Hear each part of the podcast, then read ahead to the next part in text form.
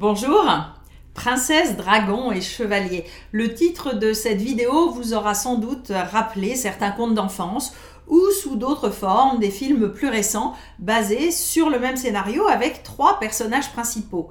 Une princesse, ou toute personne innocente qui se retrouve dans une situation de péril, victime d'un dragon, d'une sorcière, d'un coup du sort ou d'un piège d'une personne mal intentionnée, et un chevalier sauveur qui, à ses risques et périls, franchit la forêt magique, surpasse ses propres craintes et bien sûr sauve la princesse. Oui, je sais, c'est énervant que dans les contes, ce soit généralement des filles qui soient de faibles victimes et attendent le soutien masculin, mais on ne refait pas des siècles de machisme européen. Alors, ces trois archétypes classiques, princesse, dragon, chevalier, représentent pour moi toute l'ambiguïté des jeux psychologiques. La princesse est-elle aussi démunie que cela? Le dragon existe-t-il vraiment et finalement que veut-il? Et s'il n'y avait pas de princesse à sauver, que devient le chevalier dans la vie? Il y a aussi une analyse plus psychologique de ces contes où c'est la victime qui va trouver en elle des ressources insoupçonnées et se sauver elle-même.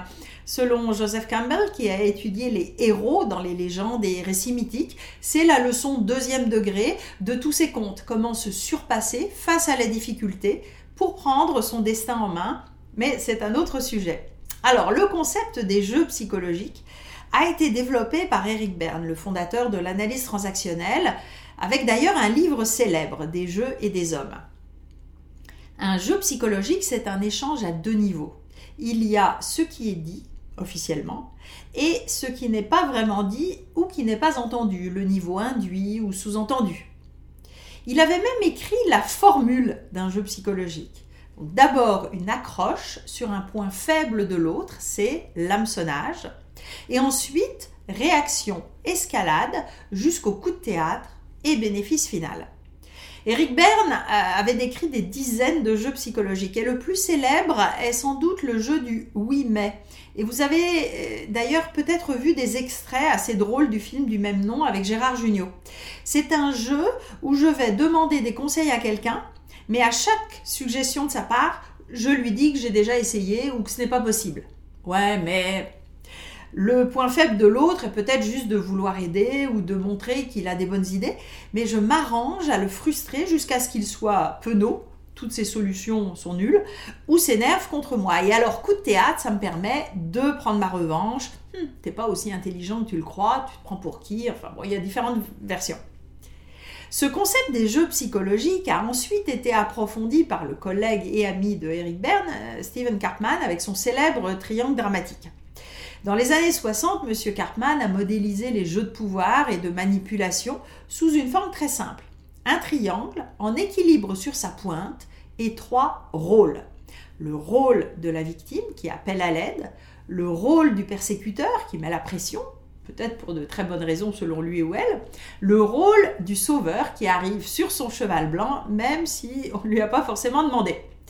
Alors attention, il s'agit bien de rôle car on peut être victime d'un accident sans forcément être dans le rôle de la victime, ou aider quelqu'un sans forcément être dans le rôle du sauveur. Dans les jeux psychologiques, il s'agit bien de, de rôle. Alors pour simplifier, j'ai séparé ce sujet tellement riche des jeux psychologiques en plusieurs vidéos, dont vous pourrez continuer ensuite avec mes vidéos spécifiques sur chacun de ces rôles et comment mieux les gérer. Passons maintenant aux mauvaises nouvelles.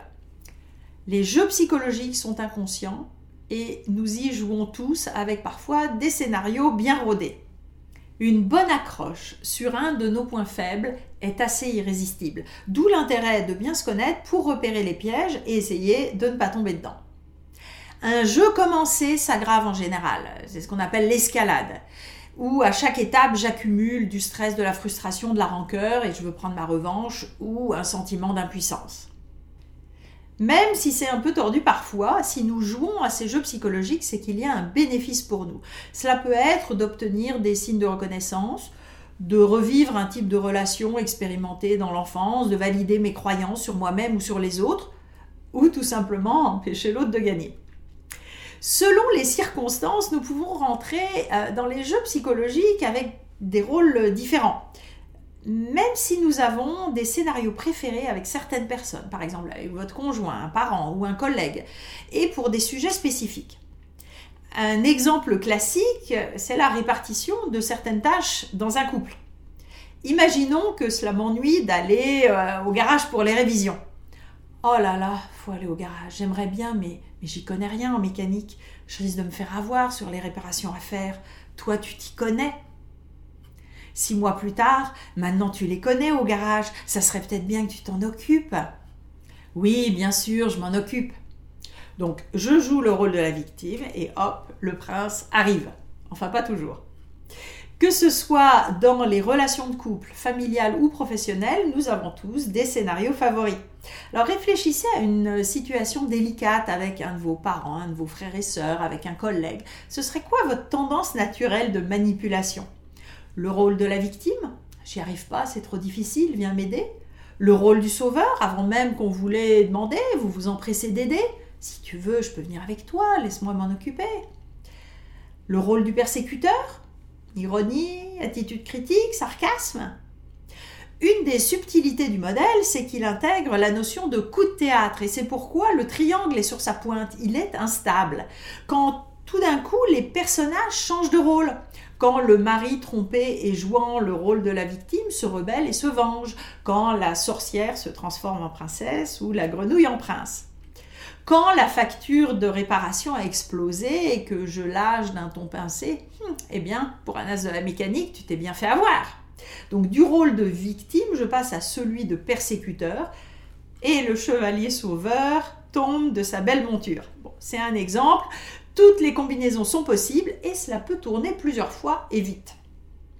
Et puis, derrière le rôle visible, euh, Stephen Cartman dit que les deux autres rôles sont également présents de manière euh, sous-jacente.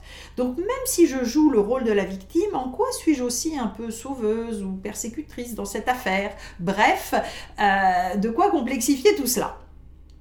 La vraie question ensuite est comment sortir de ce genre de jeu pervers. Et vous trouverez des pistes dans mes vidéos suivantes sur le sujet.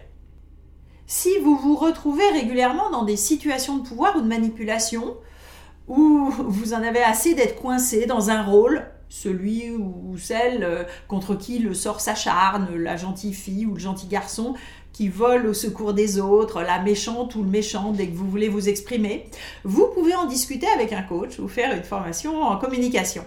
J'espère que cette vidéo vous aura donné envie de développer votre compréhension de vous-même et des autres pour développer des relations plus riches.